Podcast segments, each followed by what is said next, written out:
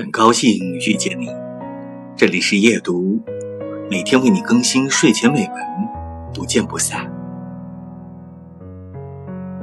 我拿了那个小小包出城时，天已断黑，在泥地上乱走，天上有一粒极大星子，闪耀着柔和悦目的光明。